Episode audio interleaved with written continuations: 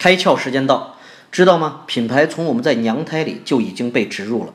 说是有这么一家购物中心啊，他意识到这个孕妇们会花很多时间购物，他们在这个时候往往最情绪化，而且耳根子最软。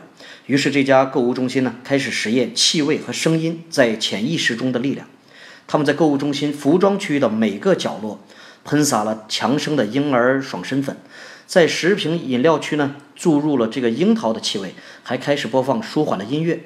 令人吃惊的是，一年后，购物中心呢收到很多妈妈们的来信，说他们的孩子迷住了这里。只要一进入这个购物中心，婴儿们就会安静下来，并且呢，有百分之六十的人表示，在其他地方都没有这样的经历。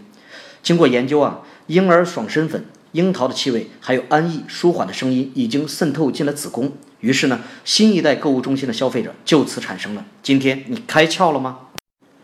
更多节目，请扫描封面二维码，关注公众号“开窍”，和更多小伙伴一起来听故事、开脑洞。